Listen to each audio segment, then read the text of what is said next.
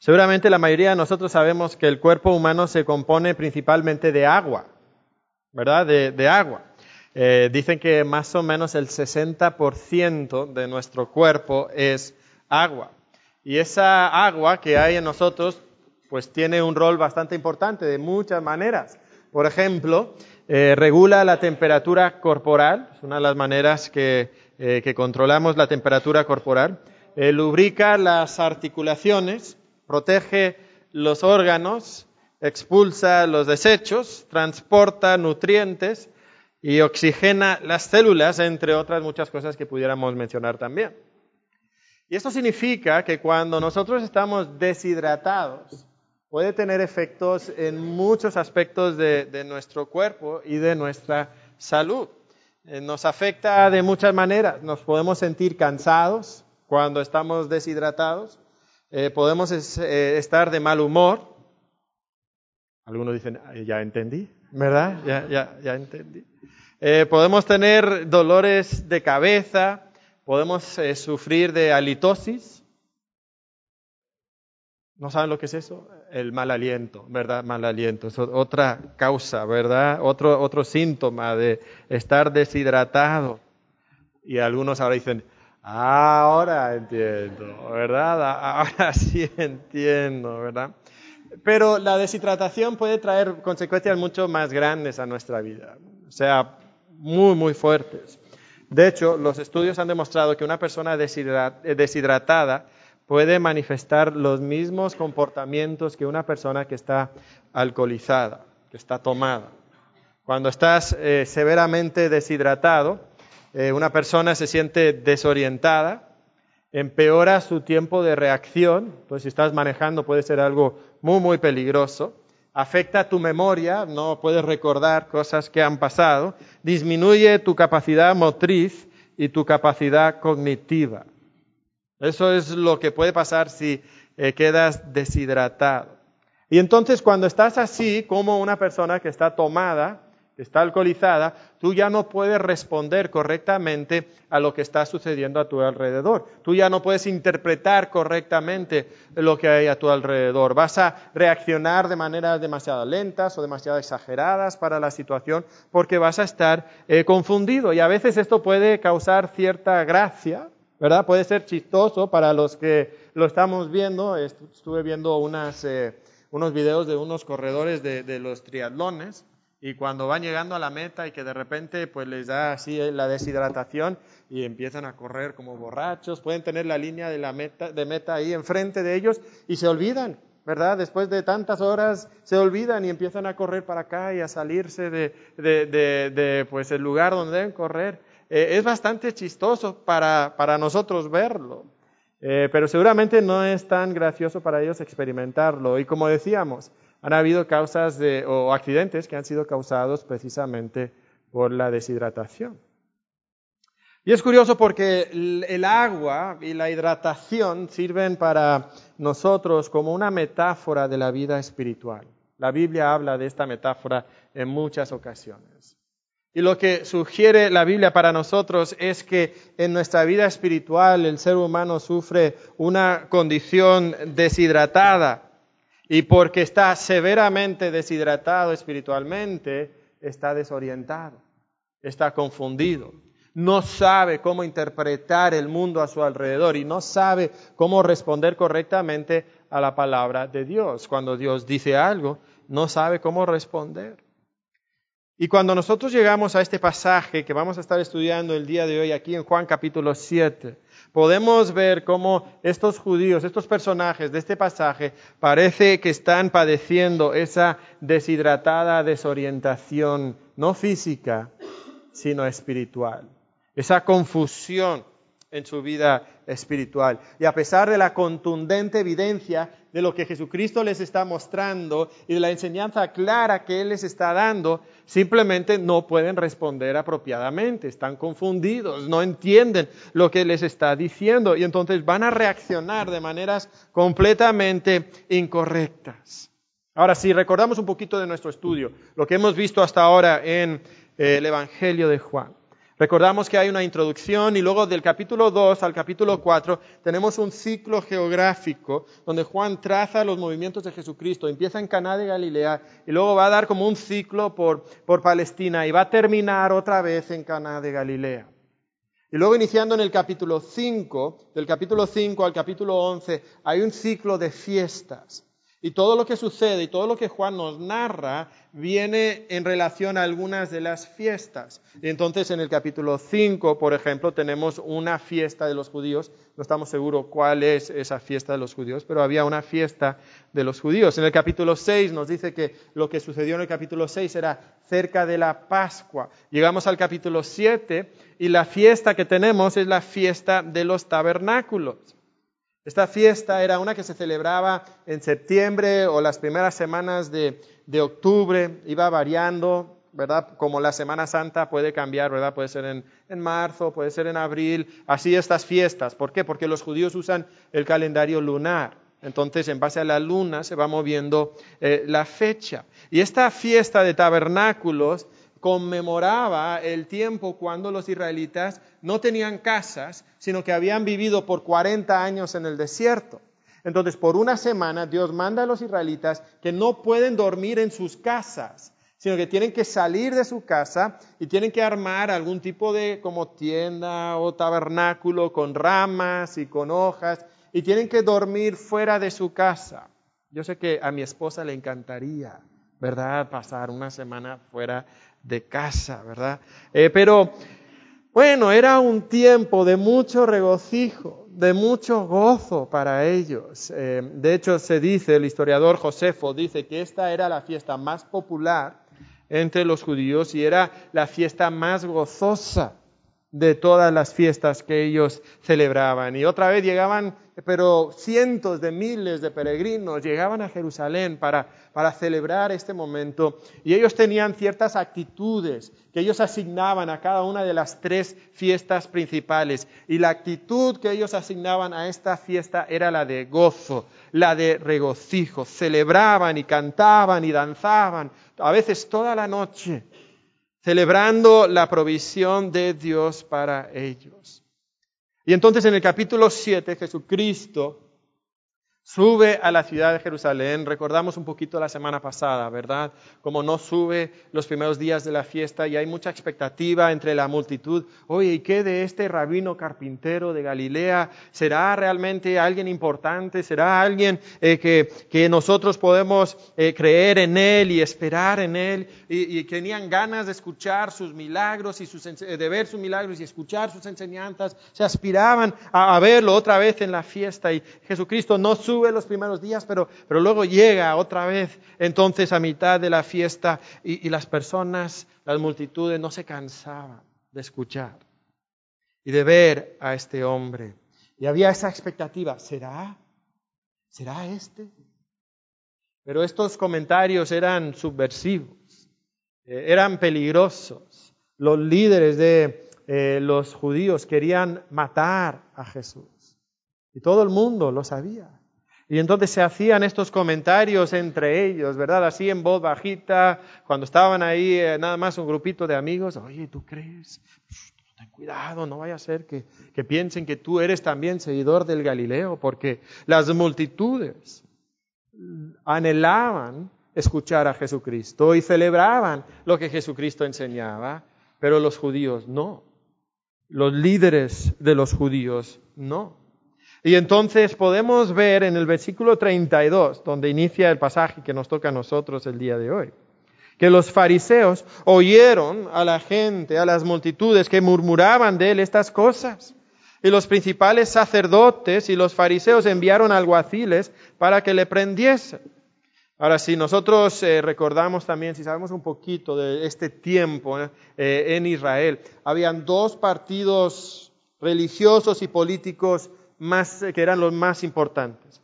Estaban los saduceos. Los saduceos eran el grupo de los, de los sacerdotes.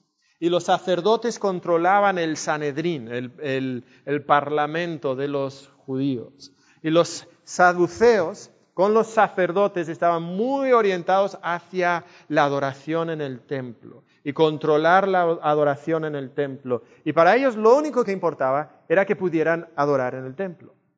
Si tenían que ceder en otros aspectos de la ley de Moisés, si tenían que, eh, desechar algunas creencias del Pentateuco, no les importaba.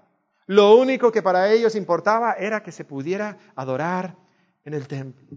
Y estos sacerdotes pensaríamos que, serían personas eh, que daban prioridad a la santidad, que daban prioridad a obedecer la ley, pero no era así.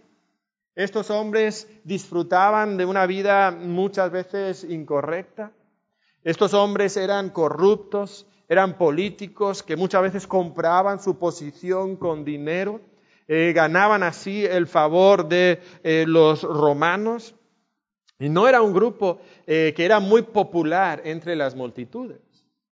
El grupo que era popular entre las multitudes eran los fariseos. Los fariseos eran conocidos por ser muy santos y muy apegados a la ley y a las tradiciones judías. Ellos insistían que todos los judíos guardaran la ley y todas las tradiciones que, ellos tenían. Además de eso, controlaban las sinagogas. Y entonces en las ciudades de Israel ellos eran los que daban las enseñanzas. Y de esta manera habían inculcado sus enseñanzas en toda la multitud eh, de Israel. Y entonces ellos estaban mucho más pegados a la multitud. Y entonces estos comentarios que se hacían así un poquito en secreto, los sacerdotes, que eran como que de la élite, no los detectaban, pero los fariseos sí. Ellos empiezan a escuchar estos comentarios y eso les preocupa. Y entonces los fariseos, que eran enemigos acérrimos de los saduceos, van con los otros miembros del Sanedrín, ¿verdad? Con los saduceos y dicen, oye, hay que hacer algo. Este hombre se va a llevar a todas las multitudes, todas las multitudes van a empezar a seguirle, hay que hacer algo. Y entonces en el versículo 32 ellos envían alguaciles Ahora, estos alguaciles no eran soldados ignorantes y brutos. Estos alguaciles eran una fuerza policíaca especial para el templo. Y eran levitas. Y eran personas que habían sido instruidas en la ley, pero que además tenían la responsabilidad de guardar el orden dentro del recinto del templo. Y entonces como cada día Jesucristo iba al templo, donde iban todas las multitudes para adorar, y él empezaba a enseñar ahí, envían los alguaciles y dicen, oye, tienen que arrestar a ese hombre, tienen que detener a ese hombre, pero, pero tengan cuidado, busquen el momento apropiado para no crear un alboroto, porque no queremos encender a la multitud y crear un problema con Roma. Entonces, estén alertas, buscando el momento y cuando puedan, lo arrestan y nos lo traen. Y Jesucristo, por supuesto, está al tanto de todo lo que está sucediendo. Y sabiendo lo que va, eh, lo que ellos están planeando y sabiendo también lo que va a suceder. En el versículo 33, Jesucristo dice que Él se va a ir. Dice, todavía un poco de tiempo estaré con vosotros. Y luego iré al que me envió. Me buscaréis y no me hallaréis. Y a donde yo estaré, vosotros no podréis venir.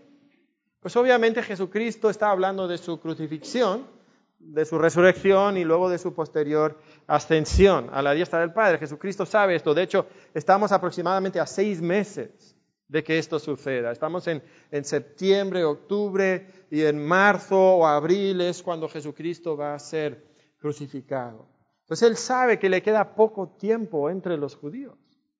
Y él anuncia que él se va a ir y está pensando que él se va a ir al cielo, pero ¿en qué están pensando los judíos? Los judíos están confundidos. Como hemos visto una y otra vez, cuando Jesús quiere hablarles de las cosas del cielo, ellos solamente pueden pensar en las cosas de la tierra. Están, eh, están desorientados en cuanto a lo que Jesús está afirmando. Y entonces ellos se hacen la pregunta, bueno, ¿dónde va a ir? ¿Dónde va a ir para que no le podamos hallar? ¿Va a, irse va a ir a los dispersos?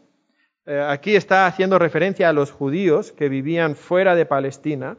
Eh, millones de judíos vivían fuera de, Palestina en otras ciudades.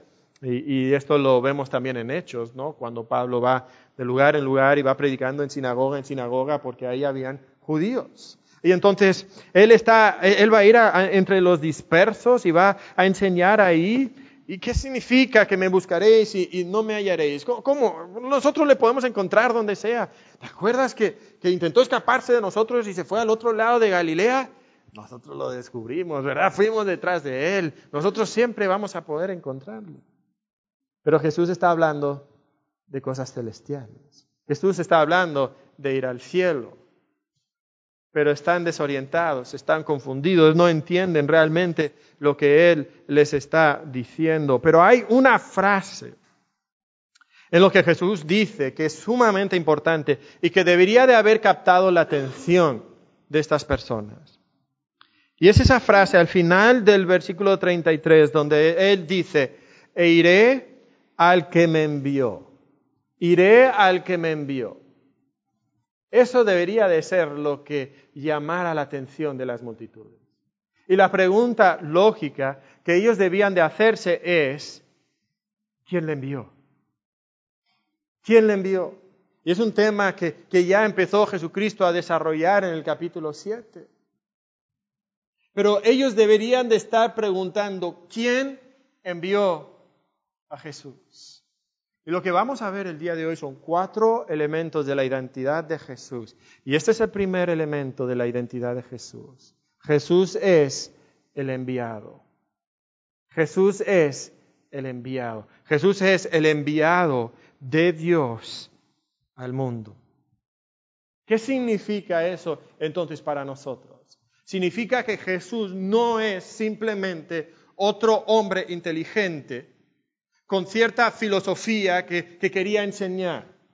No es simplemente otro rabino de entre los judíos que tenía cierto conocimiento de la ley de Moisés. No es el fundador de una religión como, como Mahoma o como Buda. Jesucristo es aquel que descendió del cielo, es el Hijo de Dios enviado por el Padre para venir a esta tierra. Y lo que eso significa es que las palabras que Él dice no son palabras de un hombre solamente.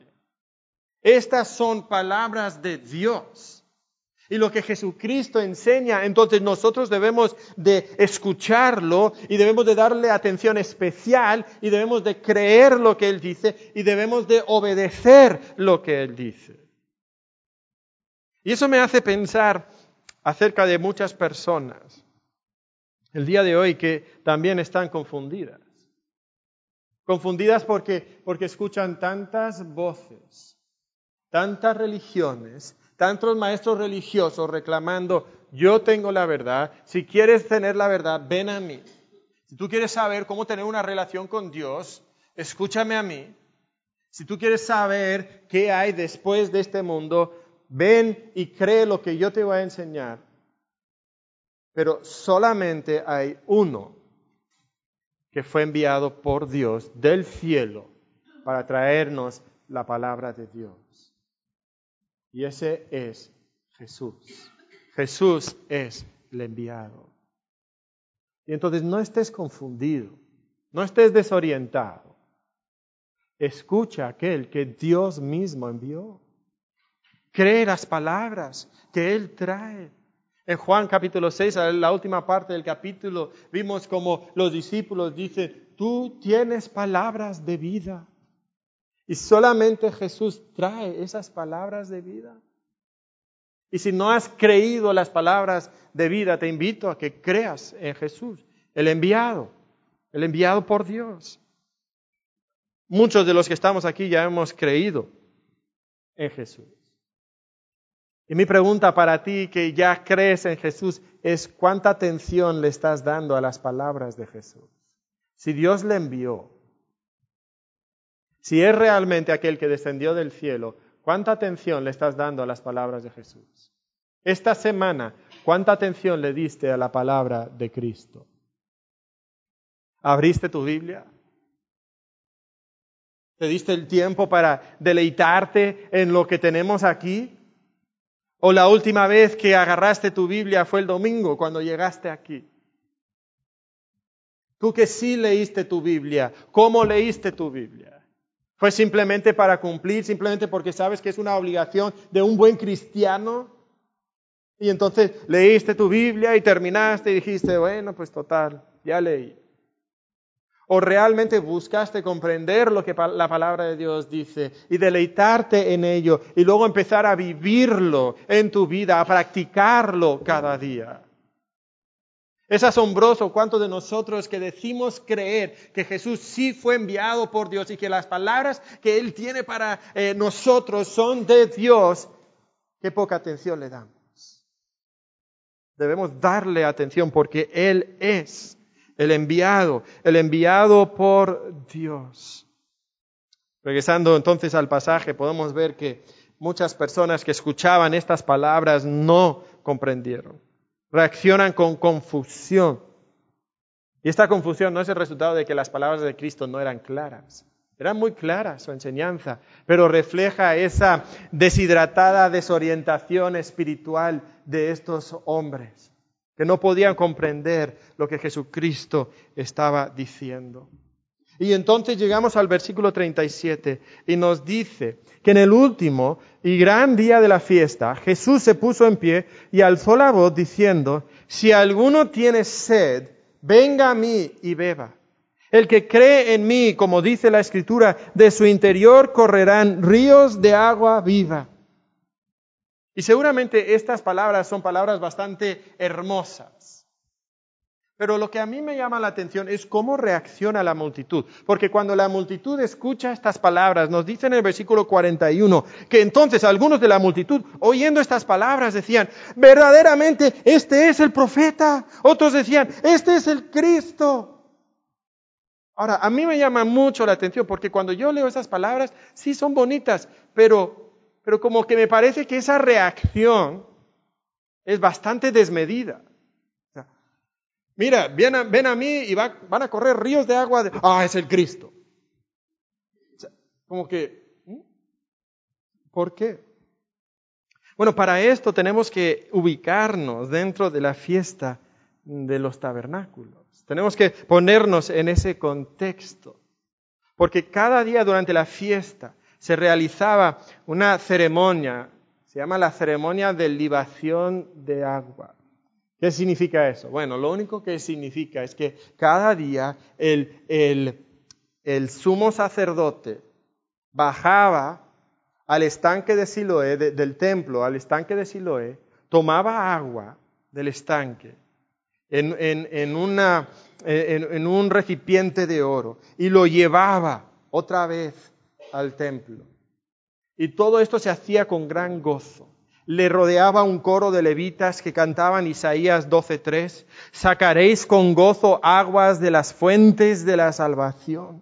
Y todo el mundo lo rodeaba. De hecho, muchas personas bajaban por la noche y dormían en el estanque de Siloé para poder estar ahí en ese momento cuando el sacerdote sacaba el agua, porque era un momento de mucho gozo. De hecho, tan grande era el gozo y el regocijo de ese momento que un rabino escribió, el que nunca ha visto el regocijo de la ceremonia de la libación del agua, nunca ha visto el regocijo en su vida era algo espectacular. Y entonces tomaba ese cántaro y regresaba al templo. Y ese día, en vez de solamente derramar vino sobre la ofrenda como era tradicional, derramaban también agua sobre la ofrenda.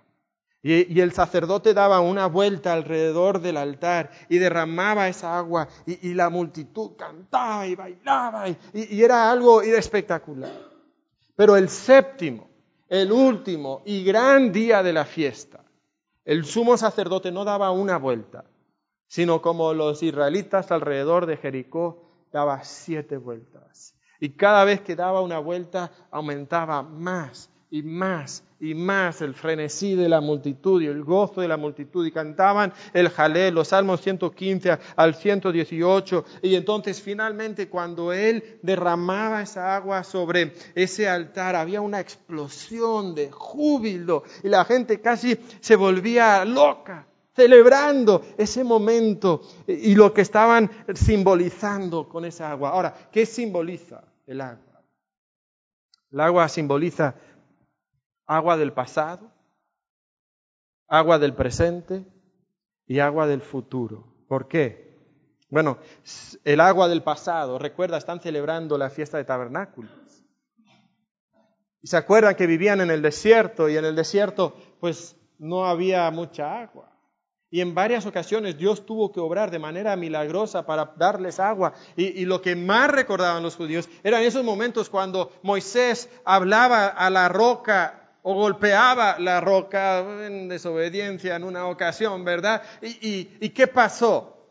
De, la roca salió agua.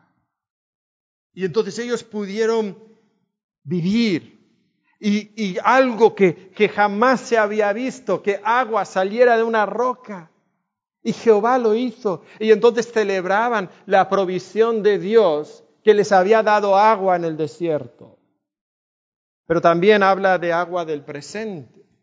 Esta fiesta venía justo después de la cosecha de las uvas y de las olivas. Y entonces ellos celebraban la provisión que Dios les había dado, no solamente en el desierto, eh, cuando vivían en tabernáculos, sino el agua, la provisión de lluvia que Dios les había dado en el último año.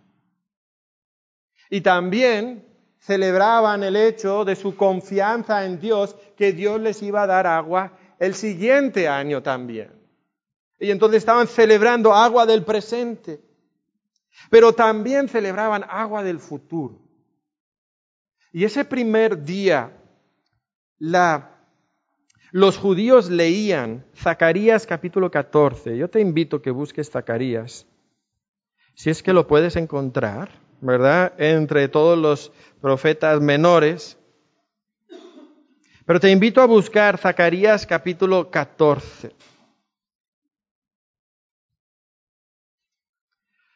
Porque cuando ellos leían este versículo, estaban aspirando y estaban soñando y estaban anhelando que llegara el día de Jehová, el día cuando viniera el Mesías, el día cuando el Mesías estableciera su reino sobre la tierra y restaurara la gloria a Israel. Y en Zacarías, leían Zacarías capítulo 14, noten el versículo 1. He aquí, el día de Jehová viene y en medio de ti serán repartidos tus despojos. Y habla aquí del día de Jehová que vendría.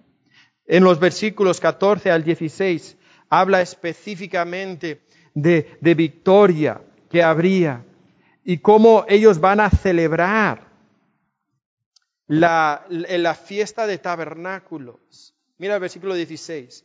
Y todos los que sobrevivieren de las naciones que vinieron contra Jerusalén subirán de año en año para adorar al Rey, a Jehová de los ejércitos y a celebrar la fiesta de los tabernáculos.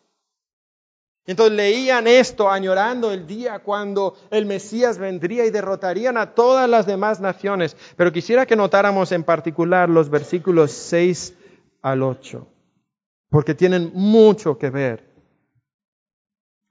con esto de la fiesta que estamos considerando.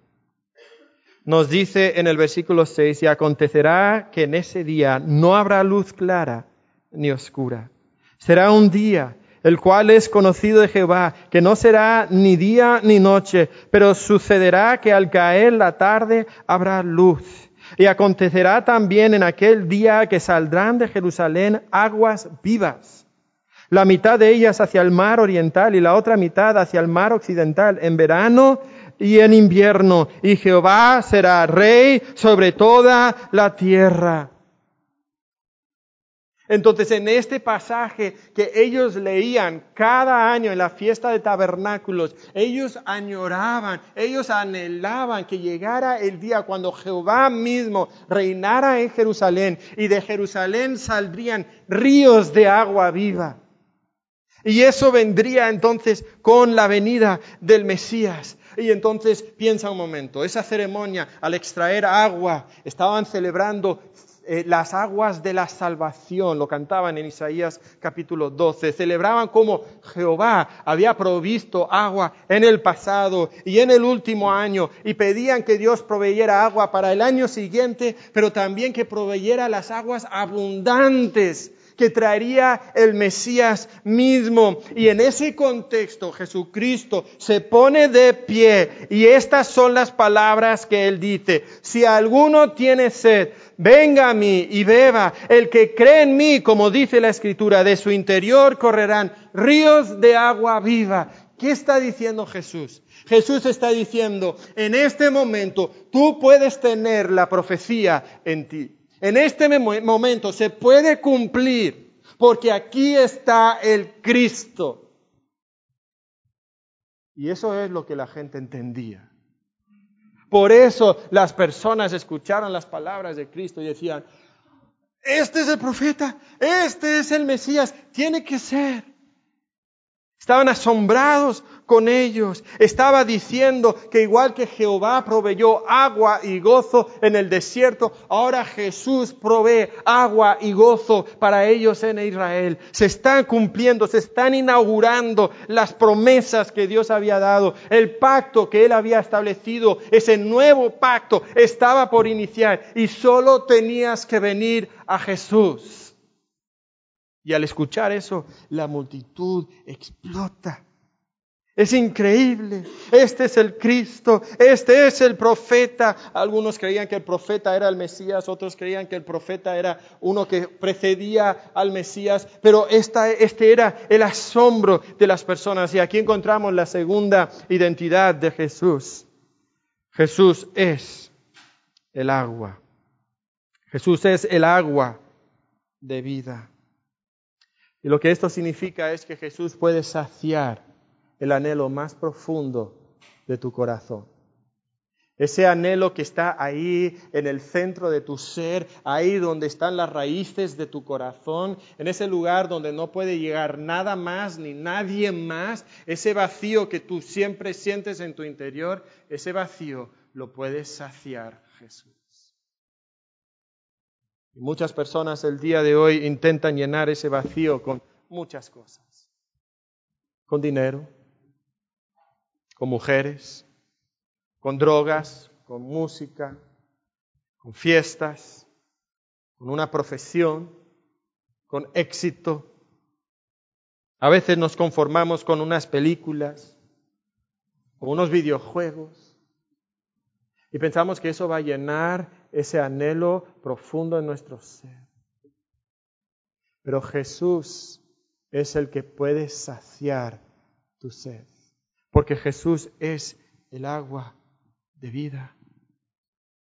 Estas cosas que nosotros intentamos usar en nuestra vida para llenar ese vacío, lejos de saciar nuestra sed, nos dejan con más sed. Son como la bebida alcohólica. La mayoría de, lo que es una bebida alcohólica, pues es, es agua, ¿verdad? Pero cuando una persona toma bebidas alcohólicas, el alcohol bloquea la producción de una hormona en el cuerpo que el cuerpo necesita para absorber los líquidos. Y entonces el alcohol no puede o no permite que tu cuerpo absorba esa agua. Y además, el alcohol es como un diurético que hace que tengas que ir al baño más a menudo. Y entonces, lejos de hidratarte, cuando tomas alcohol terminas más sediento, más deshidratado.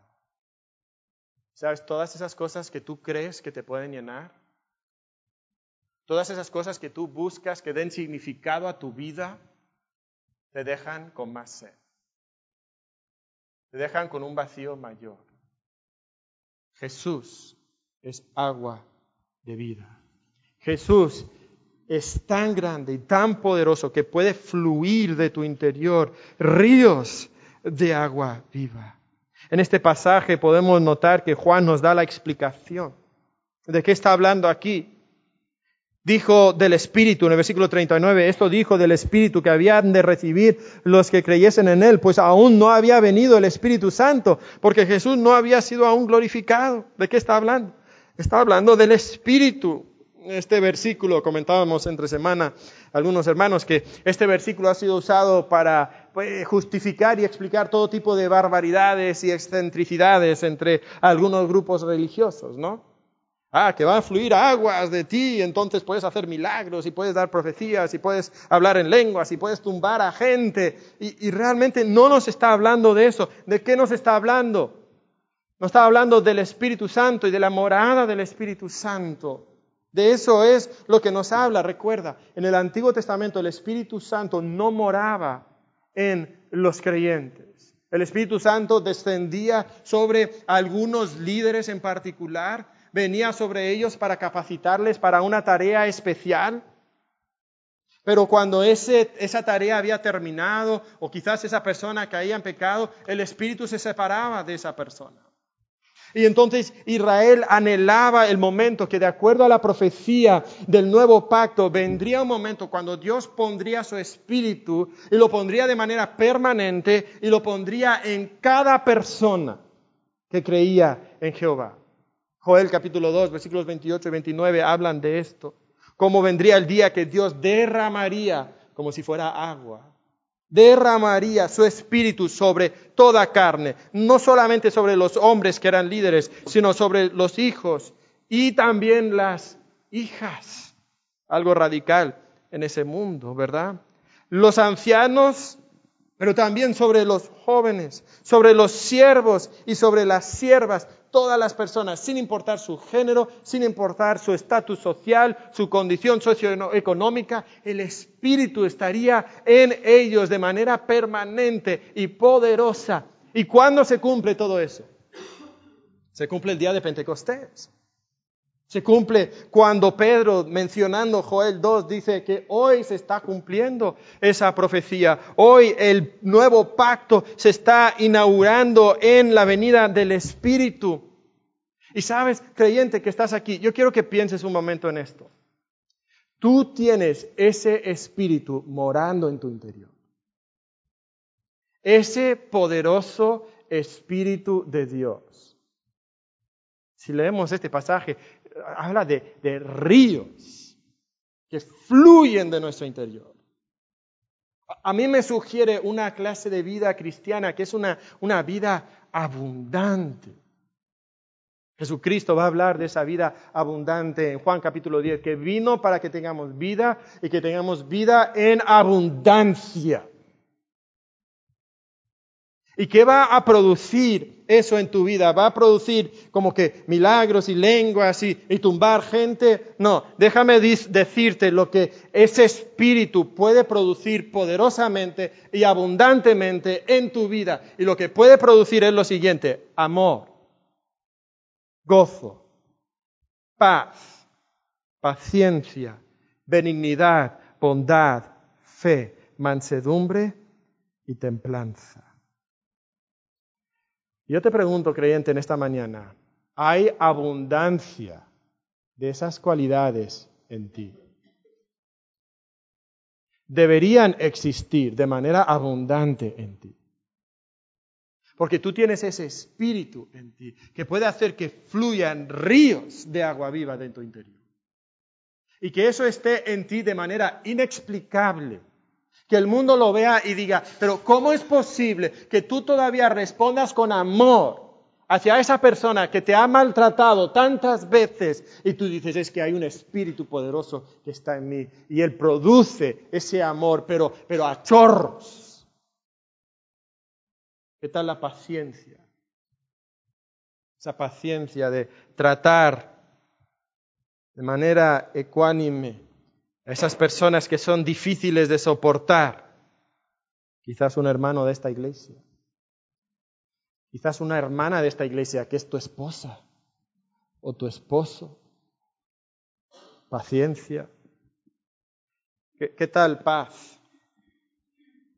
Esa tranquilidad, ese bienestar emocional que viene de nuestra confianza en Dios. Y no importa si las circunstancias son difíciles, Podemos regocijarnos, puede haber gozo en nuestro interior. ¿Qué tal esa, esa mansedumbre y templanza? Cuando alguien te provoca, cuando el vecino otra vez echa su basura enfrente de tu casa, o toca música hasta las tantas de la madrugada. ¿Qué tal cuando tu hijo te provoca y te desespera. Hay cuantiosa mansedumbre y templanza en ti. Se genera el fruto del Espíritu a torrentes en tu vida. Dios puso ese espíritu en ti. Y tú puedes producir este fruto del espíritu abundantemente en tu vida. Y si no lo tienes abundantemente en tu vida, no te conformes con esa clase de vida, cristiana mediocre. Corre a Cristo, bebe de Cristo. Deja que te transforme radicalmente. Conoce esa vida abundante que solo Cristo puede darte. Jesús es agua de vida. Y Jesús lo proclama. Y muchos en la multitud lo entienden, pero algunos no quieren entender. Algunos están todavía deshidratados y desorientados. Y dice que se crea división y disensión entre la multitud. Unos dicen es el profeta, otros dicen que es el Cristo. No, ¿cómo puede ser el Cristo? Nosotros sabemos de dónde viene el Cristo. La escritura dice que viene del linaje de David y que nace en la aldea de Belén. ¿De dónde era David? Miqueas 5.2. ¿No has leído el Antiguo Testamento? Seguramente ahí se andaban lanzando las escrituras, ¿no? Eh, curiosamente, en la primera parte del capítulo, algunos decían, no sabemos de dónde va a venir el Cristo. Había ignorancia. Aquí estas personas aparentemente saben un poquito más. No, el Cristo viene de, de Belén, Efrata. Sabemos de dónde viene. Jesús, Jesús viene de Galilea, no puede ser el Cristo. Curioso, ¿no? Qué ironía. El mismo argumento que usaban para, para hacernos pensar que no es el Mesías, es una confirmación de que sí es el Mesías, porque Jesús precisamente era de ahí. Y es aquí donde encontramos la tercera identidad de Jesucristo, que Juan destaca. Jesús es el Mesías. Jesús es el Mesías prometido por Dios, prometido que nacería en Belén, y tal pasó en su vida. Pero sabes, esto me llama la atención en este sentido. Tenemos que tener cuidado en cuanto a nuestro conocimiento, nuestro conocimiento. Porque muchos de nosotros pensamos saber mucho acerca de las escrituras. Y nuestro conocimiento de las escrituras no es más que desconocimiento. O sea, estas personas conocían un versículo, pero porque realmente no habían estudiado y realmente no habían examinado. Estaban cometiendo un error, pero tenían un texto bíblico para respaldarlo. Y a veces nosotros hacemos lo mismo. Nosotros que más conocimiento tenemos son los que, los que más desorientados estamos en cuanto a lo que la Biblia realmente enseña y lo que la Biblia realmente dice. Pero aquí Jesucristo es presentado como el Mesías, del linaje de David, nacido en Belén, pero la multitud no quiere escuchar esto. Ahora se, se, parte la multitud y hay disensión y división a tal grado que en el versículo 44 algunos de ellos querían prenderle, pero ninguno le echó mano. Y, y cuando escuchamos esa palabra prenderle, inmediatamente pensamos en los alguaciles. ¿Se acuerdan al inicio de la historia? Habían mandado a los alguaciles. ¿Dónde están los alguaciles? En todo este tiempo, ¿qué estaban haciendo? Pues estaban ahí al acecho. Estaban ahí esperando, buscando el momento cuando Jesucristo no estuviera rodeado de personas para poder agarrarlo rápidamente sin que la multitud se diera cuenta, pero estando ahí al acecho, estaban escuchando las enseñanzas de Jesús, escuchando las palabras que él dijo y viendo cómo Él interactúa. Y entonces en el versículo 45 nos dice que los alguaciles regresaron al Sanedrín, a los principales sacerdotes y a los fariseos, y estos les dijeron, oye, ¿dónde está Jesús? ¿Por qué no lo habéis traído? Y los alguaciles respondieron, jamás hombre alguno ha hablado como este hombre. Jamás hombre alguno ha hablado como este hombre. ¿Y sabe lo que encontramos aquí? La última identidad de Jesús es que Jesús es único. Jesús es único, no hay nadie como Él. No hay nadie como Él. Estaban anonadados con las enseñanzas de Cristo. Estaban sorprendidos con las enseñanzas de Cristo. Y estos, recuerdan, no son cualquier persona, soldado ignorante, eran levitas entrenados, conocían la ley y escuchan a Jesucristo y se quedan pasmados y regresan diciendo, e, esto es único, no hay, no hay nadie como Él. Pues obviamente la, reacción del Sanedrín es, e, es tal que, que pues ellos no quieren escuchar lo que están diciendo. Ah, os ha engañado a vosotros también. Se empiezan a, a burlar, a escarnecer de estos hombres. Oye, mira, versículo 48 ningún hombre que sabe algo de la Biblia ha creído en Jesús. Los únicos, mira el versículo 49, los únicos que han creído son esta gente, esta plebe, que son ignorantes. Y, noten lo que dicen, más esta gente que no sabe la ley, maldita es. Para que un judío dijera eso, o sea, eso no, no es como que, ay, una maldición, así como, ah". no, para que un judío, especialmente alguna, alguna persona como estos, que dijeran esto, o sea, están diciendo que estas personas realmente no son del pueblo de Dios. Eso es lo que están diciendo. Están tan airados que miran a todos sus compatriotas judíos y dicen, ah, realmente ni son judíos, son malditos por Dios. Es bastante fuerte lo que estas personas están diciendo. Y dicen, mira, nadie que sabe ha creído en Él. Problema, porque si había uno, ¿verdad? Y aquí aparece, ¿verdad? Otra vez, cierta ironía, versículo 50. Les dijo Nicodemo. Ah, recordamos a Nicodemo, ¿verdad? Aquel que vino a él de noche en Juan capítulo 3, el cual era uno del Sanedrín. Y entonces él intenta defender a Jesucristo y, y no es así una defensa como que muy fuerte y, así muy, muy valiente, digamos. Pero recordemos un poco el contexto, seguramente era muy difícil, pero también yo creo que, que podemos leer las palabras de Nicodemo con, con, con otra actitud, no tan negativa. Pudiéramos, y seguramente Nicodemo está pensando algo así. Mira, cuando yo fui a Jesús y hablé con él, me impactó y creí en Él. Y, cuando las multitudes escuchan a Jesús, creen en Él. Y mira, hasta los levitas, los alguaciles que enviamos para arrestarlo, lo escucharon y creyeron en Él. si solo puedo lograr que el Sanedrín escuche a Jesucristo con cierta apertura, con cierta imparcialidad, Estoy seguro que ellos también creerán, porque Jesús es único. Es que no hay nadie como Él. Y entonces sí, es una débil defensa de Jesucristo. Pero sí es una defensa, hay esperanza. Y Él le recuerda de su obligación de escuchar imparcialmente. Versículo 51, ¿jude acaso nuestra ley a un hombre si primero no le oye y sabe lo que ha hecho? Respondieron y le dijeron, ¿Eres tú también Galileo? Escudriña y ve que de Galilea nunca se ha levantado profeta. El, racismo, ¿verdad? Se escucha en, esa aseveración.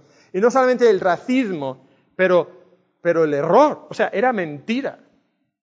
De Galilea sí se habían levantado profetas, incluyendo uno muy famoso llamado Jonás, era de Galilea.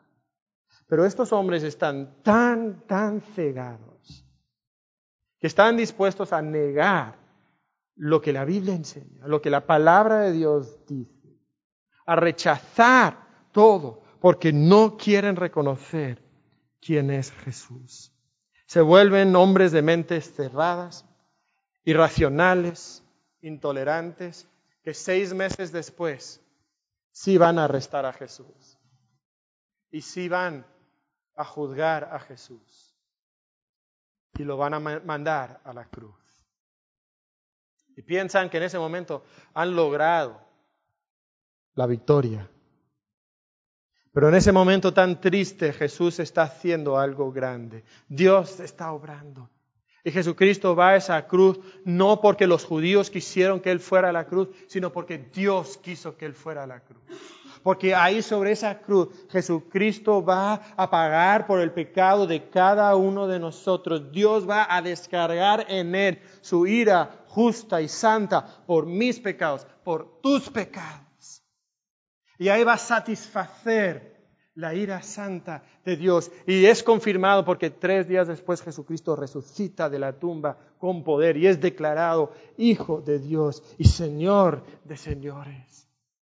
Y ahora toda persona que cree en Él, que viene a Jesucristo y bebe de Él y bebe de sus palabras, de su interior correrán agua, ríos de agua viva. Y entonces, si pudiéramos resumir todo este mensaje, lo diría así.